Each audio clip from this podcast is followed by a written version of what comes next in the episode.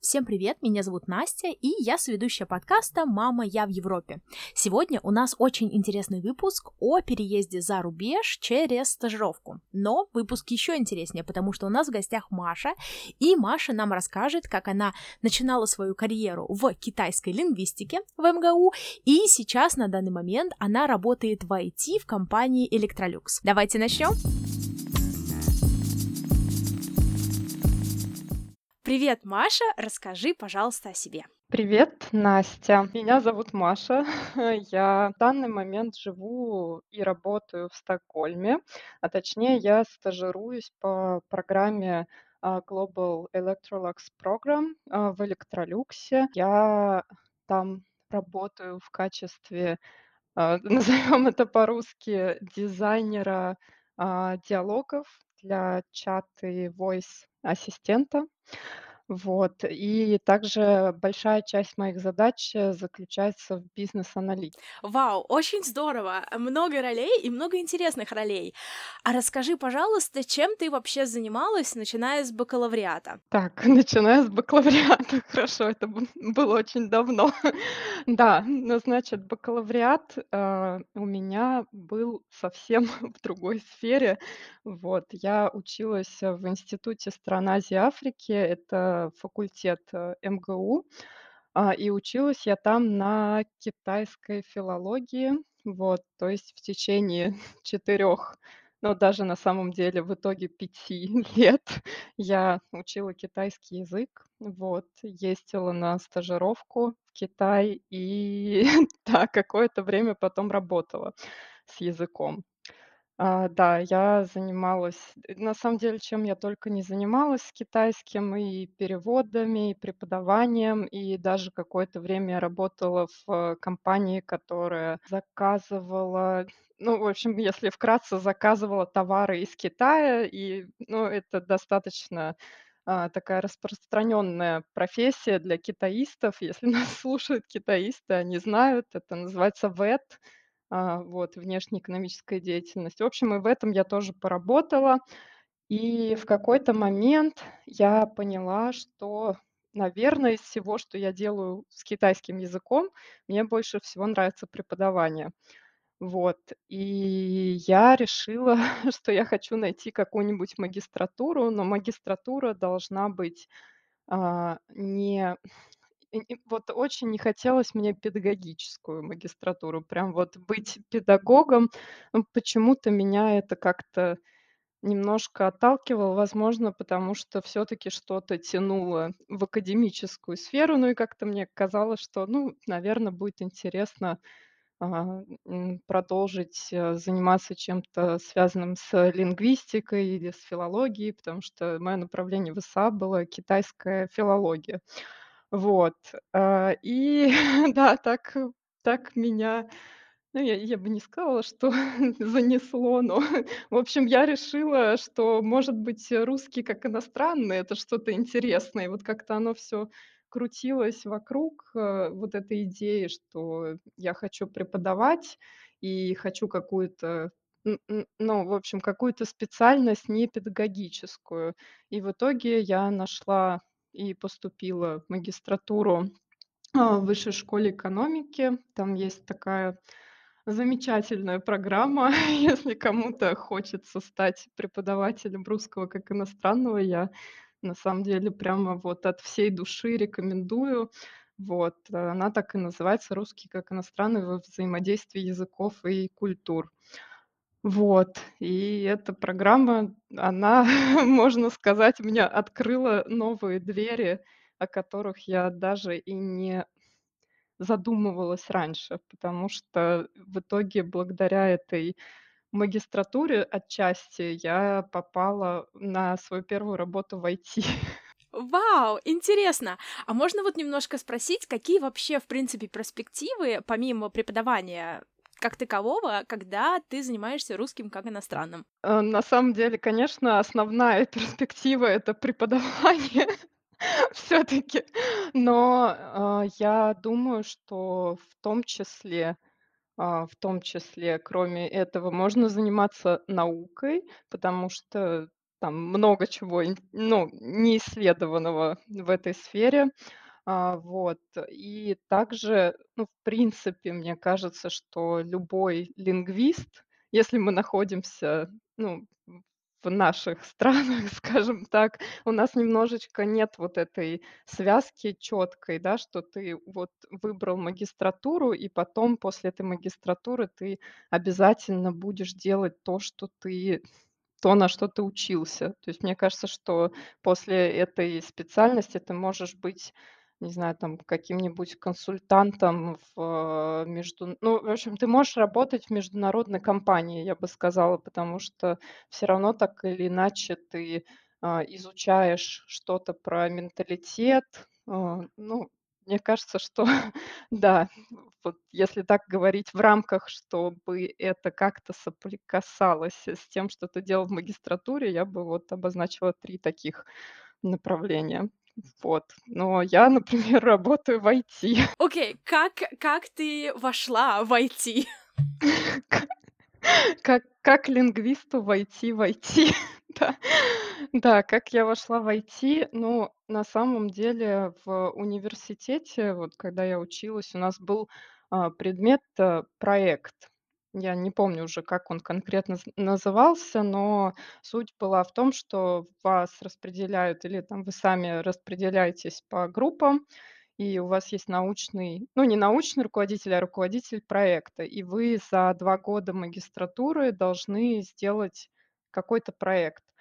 Вот. Так получилось, что я оказ ну, не оказалась, я попросилась в группу, а, которая делала проект совместно с а, университетом Хельсинки.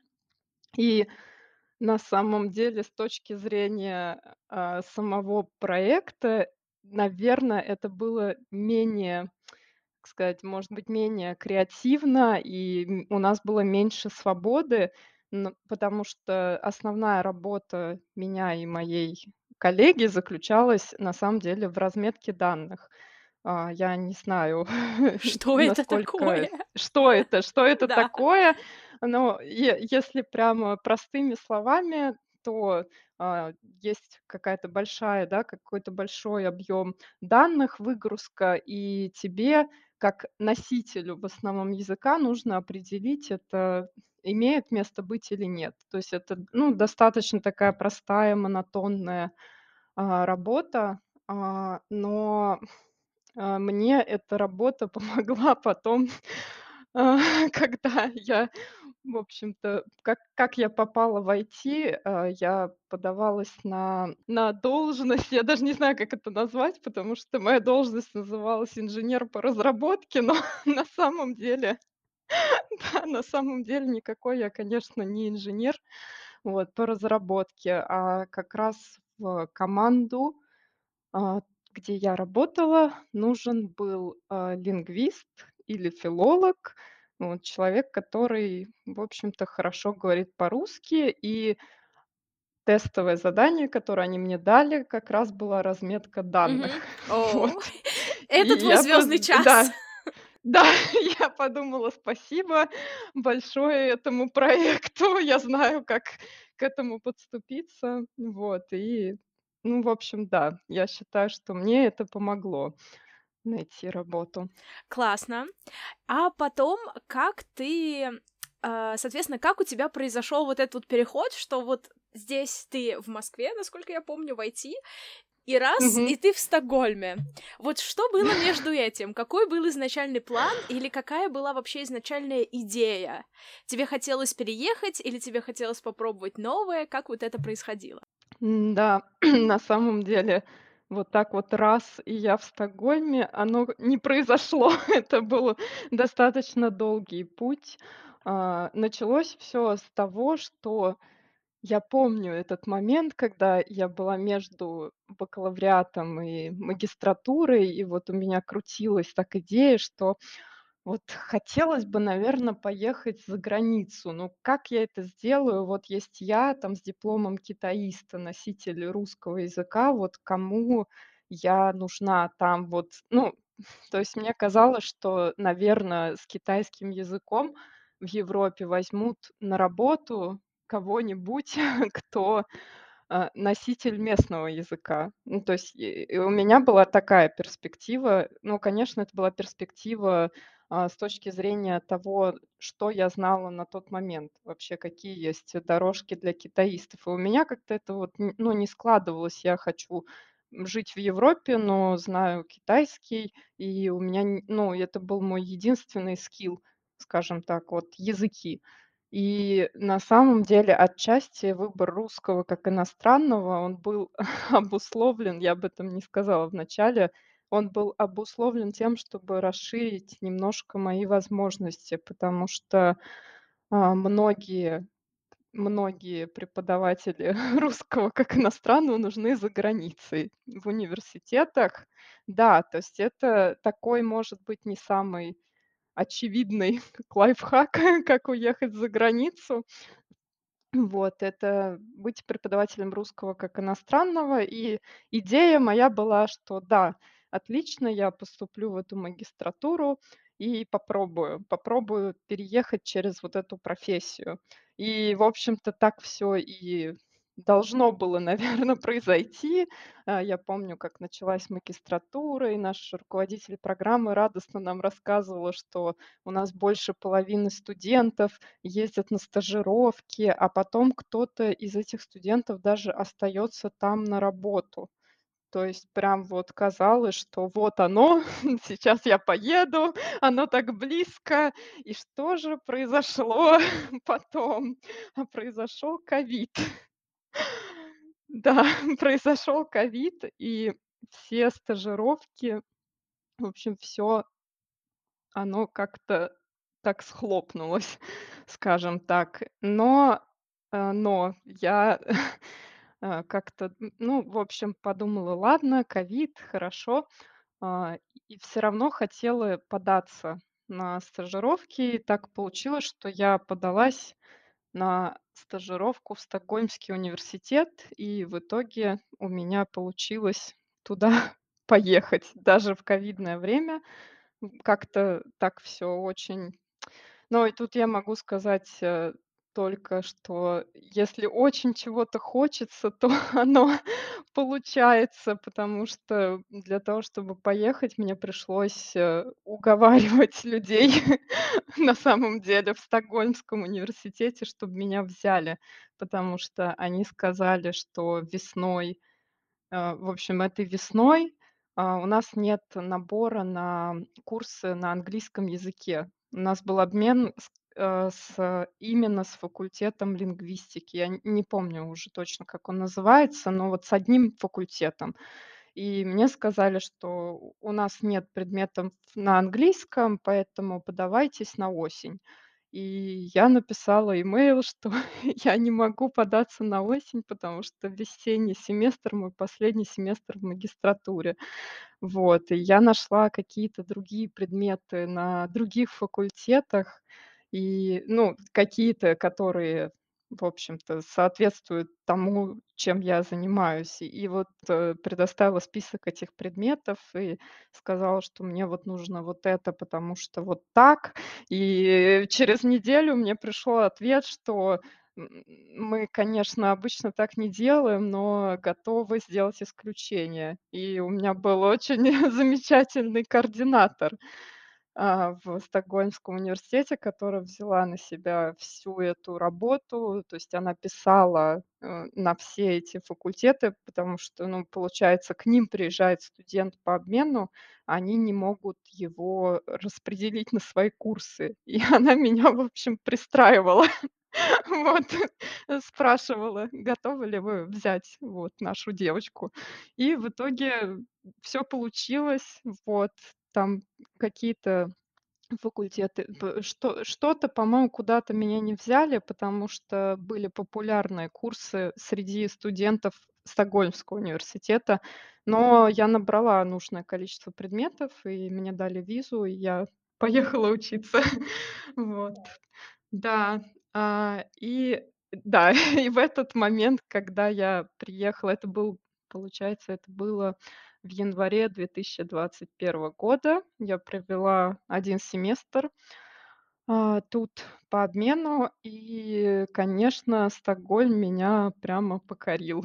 Вот я, в общем-то, как-то решила, что я хочу жить тут. И уезжала я с мыслью, что мне надо вернуться. Вот я буду пытаться вернуться. И для меня самый, наверно, такой понятный путь на тот момент был как раз поступление в еще одну магистратуру. Потому что я оканчивала магистратуру в вышке, я вернулась дописывать диплом и должна была выпуститься осенью. И вот я думала, что, ну, сейчас я выпущусь и буду, значит, готовиться к новому поступлению. Вот это был мой план. И у меня уже что-то было. То есть у меня был сданный TOEFL. Вот. Я как-то настроилась серьезно. Я взяла курс от, э, на самом деле, ваших друзей World Abroad. Да, я тогда записалась на их курс в августе и, в общем-то, как-то параллельно писала диплом и уже так, ну, в общем, готовилась к поступлению. Вот. И в какой-то, значит, день сижу я и думаю: ну, хорошо, я хочу поступить, э, на магистратуру. А опять она была окололингвистическая, но больше с технической направленностью, потому что на тот момент я уже, а, где-то, наверно, 1,5 года работала в IT, и мне было в общем, я решила, что я хочу попробовать вот этот трек. Я как-то уже начала отказываться от преподавания и хотела попробовать, в общем-то, укрепиться в IT. Да, и в какой-то момент я сижу и думаю: вот хорошо, окончу я эту магистратуру, а будет ли у меня работа после этого? Надо сделать research рынка. Вот. И я открыла сайт или приложение Glassdoor, вот, и просто набрала там, э, название программы, ну, как специальности Language Technologies. Я хотела поехать учиться по этой программе в Швеции. И мне вылезла вакансия, собственно, та та, на которую меня в итоге и взяли. Я прочитала описание и подумала: кажется, я могу податься и без магистратуры. Ну, попробовать. Мне казалось, что это, наверно, какое-то безумие. И, ну, я не знаю, я вот тут вот сижу в России и подаюсь куда-то туда, в Швецию, и, наверно, там у них куча желающих, которые уже там. Вот. Но как-то, в общем, я всё это отмела и решила: ладно, надо попробовать. Вот. Правильно, правильно. Да. Как происходил дальнейший план? Нужно ли было тебе готовить документы какие-то, или это просто как подача на позицию с интервью? Ну, документы, э, какие? Только CV, а, и этот, э, cover cover letter. Ну, то есть, наверно, это стандартные, мне кажется, документы для подачи на позицию. То есть если кто-то хоть раз подавался в крупные международные компании, обычно у компаний есть, э, раздел, а, а, с работами, и там можно прямо из этого раздела на нажать apply и податься. И там открывается обычно форма с анкетой и место, куда загрузить твоё CV и cover letter. То есть это был 1 этап, а, во всей этой истории. Я нашла эту позицию и открыла уже на их официальном сайте, и через сайт подалась. Вот это было где-то, наверно, в конце августа. Ещё интересный такой момент, то, что эта вакансия была открыта всего 2 недели. То есть у них прямо так да, там так прямо и было написано, что, а, позиция, в общем, applications мы принимаем только 2 недели до такого-то числа. А, и я видела в других, а, job, как, э, э, вакань описаниях, не не агрегаторов вакансий, а описаний раб описаниях работы. Ужас, что с моим русским языком? Так вот поживёшь за границей и всё забудешь. Вот. В описаниях вакансий я видела, что иногда они пишут, э: "Подавайтесь как можно скорее, потому что процесс отбора идёт уже сейчас". То есть на некоторые вакансии они отбирают прямо, то есть отсматривают, э, заявки по очередности и могут закрыть вакансию до того, как вообще эти 2 недели пройдут. Вот. То есть, да, это был первый этап. Дальше, а, следующий этап, э, со мной связался HR.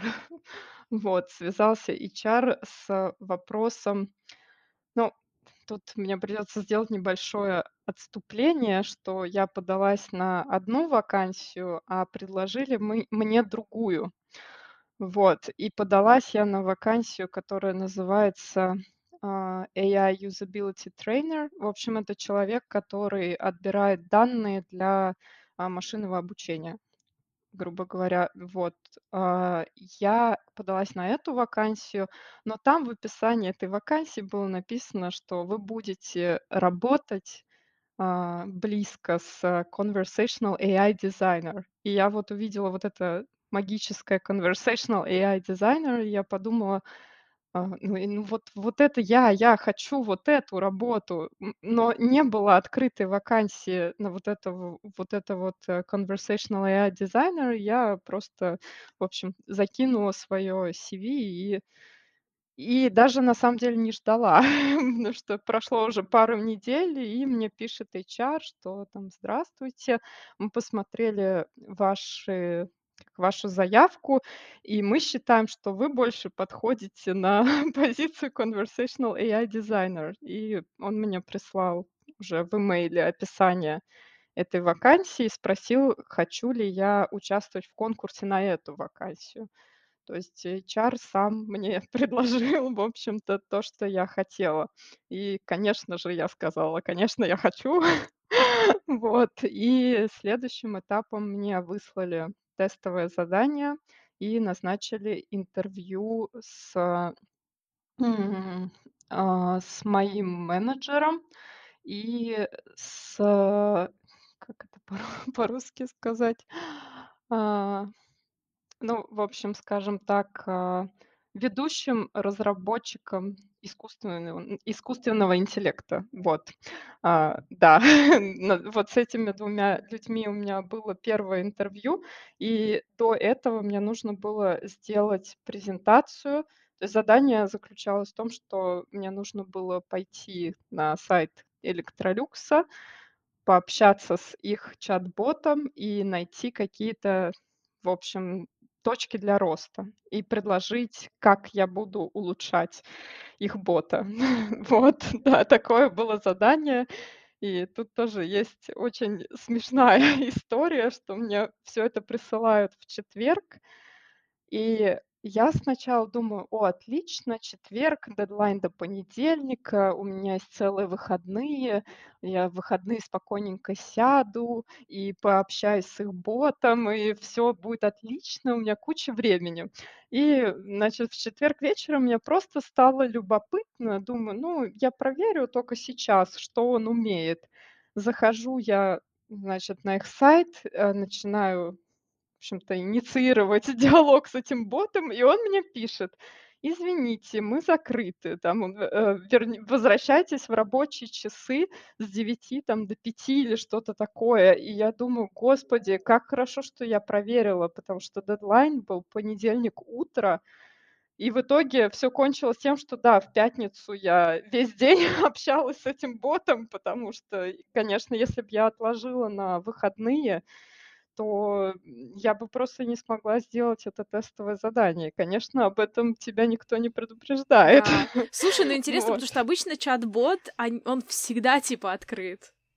Да, Вот, да, ага, но, ага. в общем, да, у них э для Ага. подстраховки было сделано так, чтобы, а, человек никогда не мог остаться без помощи, к как это называется, human agent. В общем, чтобы всегда была возможность поговорить с человеком. Вот, но меня это, да, меня это прямо сильно тогда напрягло, скажем так. Но в итоге все было хорошо. Я сделала эту презентацию. А, и тоже, конечно, то, как было построено задание, на презентации можно было сделать всего 3 слайда или 4. То есть это прям вот какая-то такая сильная выжимка. А, вот, и у меня был там один слайд про то, как я, в общем-то, хвалила их ассистента, что хорошего, второй слайд, чтобы я улучшила, и третий, четвертый, по-моему, я разбирала вот несколько каких-то use кейсов, из которых я взяла более подробно, как бы как бы я это как, притворяла в жизни. Вот. Да. Вот. Так что да, это было это был второй этап. У меня было интервью, и, соответственно, на интервью первая часть была, а, показать эту презентацию. То есть сначала я ее заранее отправила, был один дедлайн, и второй этап с презентацией был, собственно, ее рассказать. Вот, и меня слушали вот эти 2 человека, ведущий инженер как я не помню, как я назвала, в общем, lead AI, а, engineer и мой менеджер. И они задавали мне вопросы по презентации. Ну, потом мы перешли просто к каким-то уже таким вопросам из серии: "Какое твое хобби? Что ты делаешь в свободное время?" Вот. Я, честно говоря, на этом этапе я уже думала: "Ну всё, всё прошло хорошо, я просто жду ответа". И и уже вот как-то, э, и и и на самом деле это же всё по времени достаточно это долго. То есть я сейчас рассказываю, и кажется, что вот оно идет одно за другим, но на самом деле, а, я подалась на эту вакансию в конце августа. Ответ мне пришел от HR где-то, может быть, в середине сентября. Интервью у меня было там где-то в конце сентября. То есть это уже там было начало октября, может быть. И мне пишет HR, что мы выбираем между двумя кандидатами. У нас осталось 2 человека, и назначает мне новый этап интервью.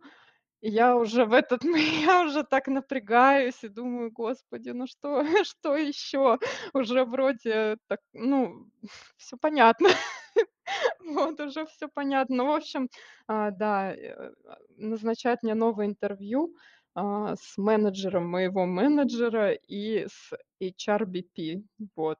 И, значит, это интервью, я уже не помню почему, но оно было как-то очень далеко по времени. Или он мне просто написал, что, а, что мы выбираем между двумя людьми, и там мы вернемся к тебе. Вот я просто помню, что был какой-то такой момент неопределенности, что между первым и вторым интервью прошло как-то много времени. Вот.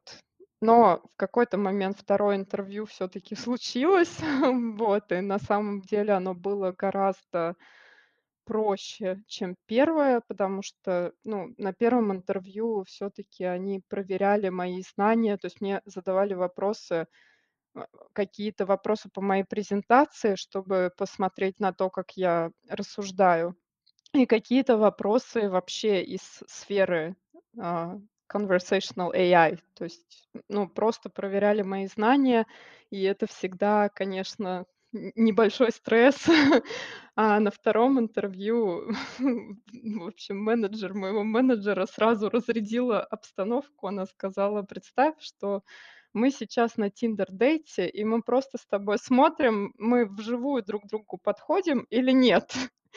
И это действительно было больше про match вот, э, с какими-то values, э, ну, с ценностями компании и, а, как, впишусь ли я в команду. Я уже даже не помню, что меня спрашивали, но уже никто не проверял меня как, э, специалиста. То есть это уже было такое интервью на какие-то, может быть, я не не знаю даже, не не soft skills, но вот этот cultural match. Вот. Да. И что ты думаешь, Настя, это был не последний этап. О нет! Так, подожди, и это еще не конец. Как? Окей, что было дальше? Это еще не конец. И уровень, да, уровень моего уже, как, не знаю, как это сказать, э, стресса, он достиг в тот момент, когда мне написал HR уже какой-то энный раз с новой, скажем так, э, с с новой просьбой. Я уже была уже прям вот на грани. Ну, потому что длинный процесс, конечно, да. То есть это и тестовое задание, и 2 интервью, и после этого HR мне еще пишет: "А можешь, пожалуйста, предоставить рекомендацию с твоего текущего места работы?" И я, ну ну ладно, рекомендация. И мне в тот момент на самом деле очень повезло, что мой, а, руководитель непосредственный именно в этот момент менял проект. То есть я могла попросить у руководителя рекомендацию без того, чтобы сказать, что, ну, я тут вообще-то собираюсь уйти. Можете мне, пожалуйста, дать рекомендацию, чтобы меня взяли? Вот. Ну, в общем, да, я попросила рекомендацию, и мы очень быстро это сделали, прям буквально одним днем. Вот. И после этого, да, уже раздался долгожданный звонок, мне сказали, что Классно. Подожди, поздравляем, то есть, мы эм, подалась вас ты на берем. эту вакансию в конце Вот. августа, а вот последний вот этот вот главный звонок, он когда случился? Мгм. Он случился Ага, в о, начале. И ноября, в на промежуточное время думала ли ты подаваться на какие-либо еще вакансии? Или ты продолжала готовиться к магистратуре? Или ты просто как бы уже в потоке ждала, да или нет? А На на самом деле, а, на самом деле я не подавалась ни на какие другие вакансии. И я, ну, я готовилась к магистратуре, но в какой-то момент, мне кажется, мне стало понятно, наверно, после первого интервью, что шансы очень большие уже попасть на вот эту работу. У меня было ощущение, что оно должно сложиться. И как-то я, уже перестала делать ставки на магистратуру в тот момент. Возможно, чуть-чуть опрометчиво и рано. Вот. Но тут надо еще сказать, что параллельно со всем этим я писала диплом. Вот. У меня была фултайм работа, и я писала диплом. И как раз, э, в конце октября у меня была защита. Как раз где-то, может быть, в 20 числах. То есть основная моя занятость была вот моя работа текущая на тот момент, и после этого каждый день уже вот я писала диплом, потому что там уже сроки сроки подходили. Вот. И так что я могу сказать, что да, я активно не искала ничего другого. И, ну, наверно, если бы, да, если бы у меня не получилось, я думаю, что я бы взяла, а, первоначальный Ой, план и ага. всё-таки А вот еще такой вопрос, потому что очень многие люди хотят Да. попасть, когда они переезжают, они именно целятся в аспирантуру. Были ли такие мысли?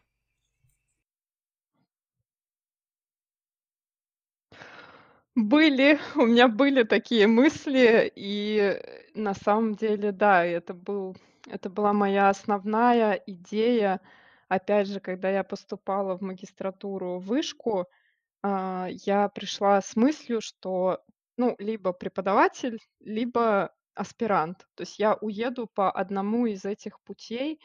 И я на самом деле всю магистратуру, скажем так, я прилагала усилия для того, чтобы сделать хорошее, чтобы у меня было красивое CV, скажем так. То есть я старалась, чтобы получить красный диплом, а, участвовать. Вот вот я выбрала проект с университетом Хельсинки, потому что это международный проект. Я хотела на стажировку, я на нее поехала участвовала в конференции со своим научным руководителем о онлайн, к сожалению, потому что был ковид, но это была международная конференция, а, в США. Вот. И да, то есть у меня был такой прямо трек, и я выбрала себе научного руководителя, у которой был PhD. Вот. PhD в Штатах. Она делала, и она она профессор. В общем, м, замечательный научный руководитель. И, в общем-то, я целилась вот в этот вот трек, но на 2 курсе или в конце 1 я нашла вот эту работу в IT, и это немножко поменяло, скажем так, мой, Понимаю. м А мой как путь. происходил Вот. переезд? Потому что это же был еще переезд во время ковида. Ну, как бы в Швеции не особо, конечно, но тем не менее. Да. Да, ну, я уже вот ты сказал сейчас про переезд во время ковида. Я когда за э, готовилась к подкасту, я забыла, Ага, что в так это давно. время был ковид. То есть это уже кажется это уже кажется так далеко, так давно. Да, но определенно я помню, что мне нужно было сдавать какие-то эти ПЦР-тесты. Н но вот сейчас, оглядываясь назад, мне кажется, что мой переезд попал как-то удачно в тот момент, когда А, ну, мгм. нет, там был Омикрон? этот новый штамм, Не опять омикрон? ковида, Ага. я забыла, как он Мгм. назывался. А, да-да-да, там был омикрон в это время, но как-то, в общем, все равно так удачно я попала в то окно, когда были прямые рейсы из Москвы в Стокгольм. Вот, и то есть у меня не было никаких сложностей, например, чтобы добраться до моего пункта назначения. То есть я даже не помню, мне кажется, в Швеции даже не спрашивали ПЦР-тест, потому что я ехала с карточкой вида на жительство, и Ну, они не проверяли вот мои документы по ковиду, по крайней мере. Вот. И вообще сам процесс, э, подачи на документы, он был очень на документы, я имею в виду, э, вид на жительство, он был очень гладкий и простой, потому что это рабочий вид на жительство, и процесс органи ну, инициирует компания. Вот, и мне нужно было просто заполнить анкету, прийти в посольство, сдать биометрию, и потом карточка приехала. И и это все было как-то достаточно быстро, потому что я получила не то, что даже offer, то есть мне позвонили в начале ноября, а потом еще какое-то время ушло на то, чтобы подготовить контракт и чтобы я его подписала. То есть я подписала контракт, возможно, где-то в середине, конце ноября. И вид на жительство у меня уже был в конце декабря. То есть оно все очень быстро произошло. Вот, поэтому, мне кажется, сам процесс переезда был довольно гладкий. Но тут такой момент, что так как я переезжала в качестве стажера, а, компания мне не предоставляла никакого релокационного пакета. То есть найти жилье и, ну, в общем, все все организационные моменты ты должен сделать сам. Но они оказывали информационную поддержку, то есть у нас там был чатик стажеров, мне дали доступ к информационной платформе "Электролюкса" для тех, кто переезжает в Швецию. Вот, и там был список всяких сайтов, где можно искать жилье. Вот, но да, потому что часто в рел в релокационный пакет входит, например, э, месяц проживания в корпоративной квартире. У меня не было вот такого, чтобы мне предоставили жилье, и я могла искать на месте, и это Могу был представить. большой стресс. У вот именно поиск жилья, я Мгм. помню. Да, это было Классно, сложно, классно. но И тоже после твоего решаемо. переезда, ну, так как ты уже Вот. была в Швеции, я предполагаю, что было немножко легче. Но вообще, как происходила адаптация и каково было твое первое время здесь? А, на самом деле, да, ты совершенно права, поскольку я тут уже была, и я выбрала именно страну. Ну, часто же люди переезжают за работой. Я не говорю, что все так делают, но часто есть какая-то возможность, и ты смотришь, ну, вроде интересная страна, ну, можно попробовать. Но у меня было как у меня был полный комплект, мне и страна, и работа, все подходило. И поэтому я ехала, скажем так, очень open-minded, то есть я знала, чего ожидать, и я уже любила это место, и мне кажется, что у меня не было каких-то серьезных сложностей в плане в плане адаптации. Ну, не знаю, сложно сказать, потому что все равно ты оказываешься один, а, в новой стране. Вот. И, ну, у меня, наверное, основная боль была жилье. Жилье и вот эти все организационные моменты получения персонального номера, а, получения ID, открытия банковского счета. Это вот как квест, который ты должен пройти, а, по шагам, и пока ты не закрыл один шаг, ты не можешь перейти на другой. Ну, тут, конечно, да, тут нужно сказать, что, поскольку я ехала работать на крупную компанию, у них было соглашение с, э, банком местным, а, что, счет можно открыть какой-то в общем, у меня был ограниченный счет. Вот. Я не знаю, работает ли так У нас в для всех, но я смогла с открыть счет прошлого в года, банке по-моему, мы такую штуку завели. через Но месяц. почему-то, когда я переехала, я получила свой персональный номер за 2 недели. А сейчас у нас некоторые ребята получают его за 3 месяца. Поэтому, конечно, я понимаю я понимаю, как это как Ужас, это работает. кошмар. Но здорово. Здорово, что ты через всё это прошла. А как на Да. работе? Было ли что-то, Да. что к чему тебе надо было привыкнуть, или было ли что-то, что, наоборот, для тебя было: "О, вау, как круто, что это здесь так"?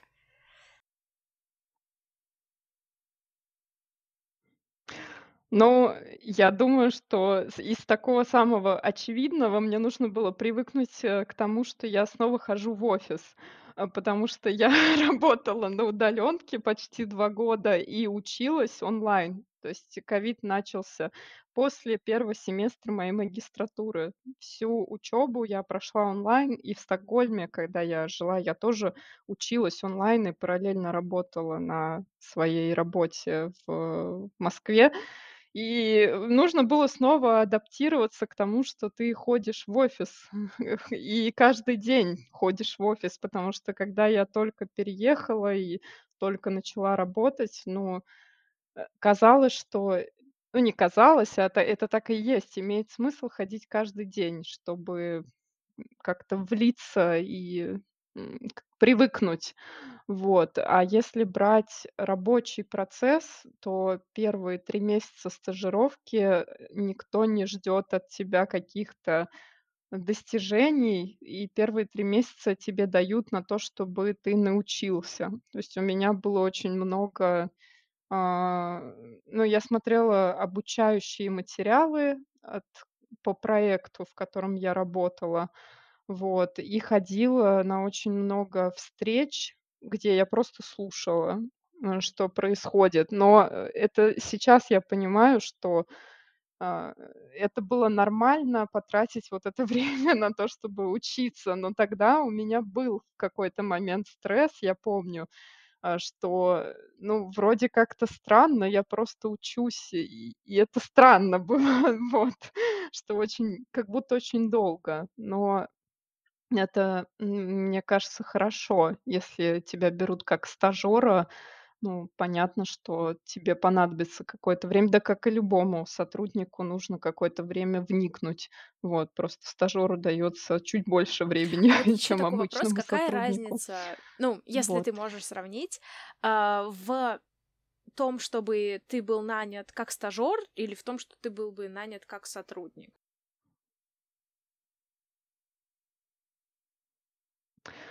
Да, это хороший вопрос, потому что, ну, из очевидного такого, когда ты нанят как стажёр, у тебя контракт с конечной датой. Вот. То есть моя стажировка, я об этом ещё не говорила, это длинная стажировка на 14 месяцев.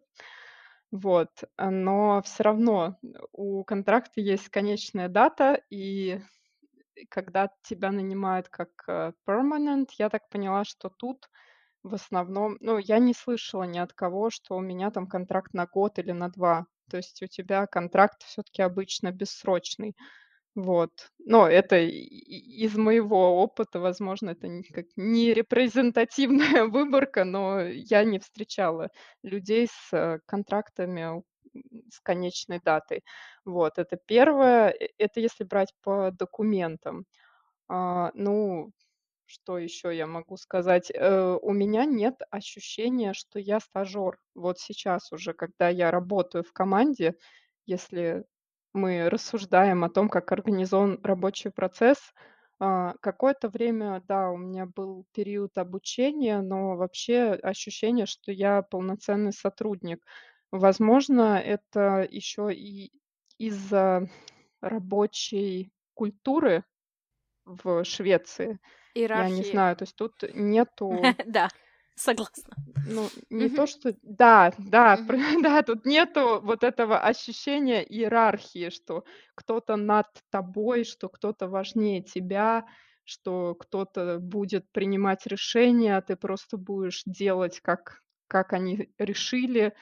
М, то есть тут как-то ты чувствуешь себя просто полноценным членом команды, и там неважно, ты стажёр или или вот ты ведущий инженер, вот все как-то более-менее Интересно. всё А вот равно как равны. ты сейчас Вот. видишь себя? Чем бы тебе дальше хотелось заниматься?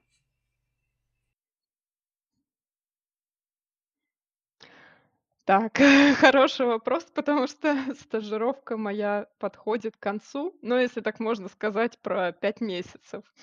А, вот стажировки. И, конечно, сейчас я об этом задумываюсь, что же делать дальше. А, вот, и я на самом деле хотела бы продолжать работать в той же сфере. То есть мне всё так же интересно работать с голосовым аси голосовыми ассистентами и чат-ботами, а, в качестве человека, который отвечает за user experience. Вот. Или, может быть ну, в общем, мне в любом случае хотелось бы быть частью проекта, связанного с conversational AI.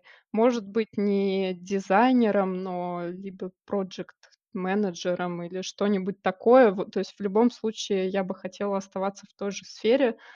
Тут ничего не поменялось. Вот. И да, наверно, это то, как я вижу Классно, здорово. продолжение Надеемся, своего карьерного что пути. у тебя карьерный путь успешно продолжится. И и последний вопрос. Какой Спасибо. совет хотела бы ты дать себе в прошлое?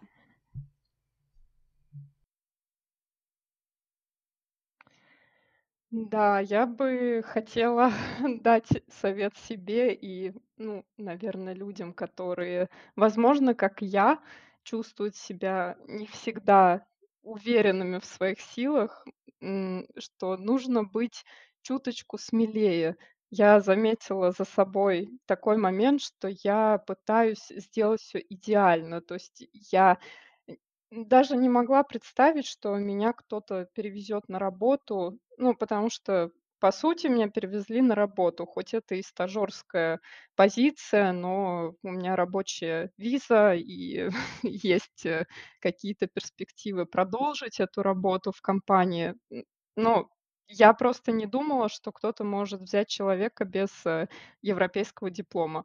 Вот так вот. И если бы я не поискала эти возможности, то я бы пошла во вторую магистратуру. И сейчас у меня большой вопрос, ну, н небольшой вопрос, он уже отпал.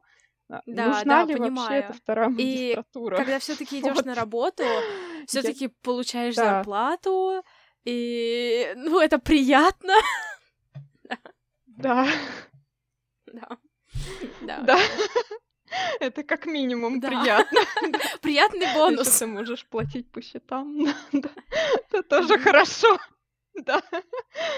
Да. Э, ну, в общем, да, я думаю, что нужно быть смелее и не пытаться, м м, делать всё идеально. Потому что вот эта идея, что нужно сделать идеально, она часто мешает вообще сделать. Да. А иногда нужно просто Да, я сделать и согласна. Я тут усиленно киваю головой. Мне дальше. кажется, это очень важный совет, потому что такое ощущение, что в большинстве случаев человека отделяет от какой-то мечты просто уверенность сделать что-то и сделать так, как ты можешь сейчас, а не как ты можешь сделать это через 10 лет, когда ты станешь идеальным человеком или что там случится. Вот. Но спасибо большое за беседу. А, мне кажется, получился очень-очень классный выпуск, и надеемся, что мы ещё увидимся снова. Пока-пока. Спасибо, Настя. Спасибо, что позвала меня в подкаст. Я, а, не говорила об этом, но я ваш давний фанат и поклонник, и даже в бывшем, а, в прошлом, простите, патрон.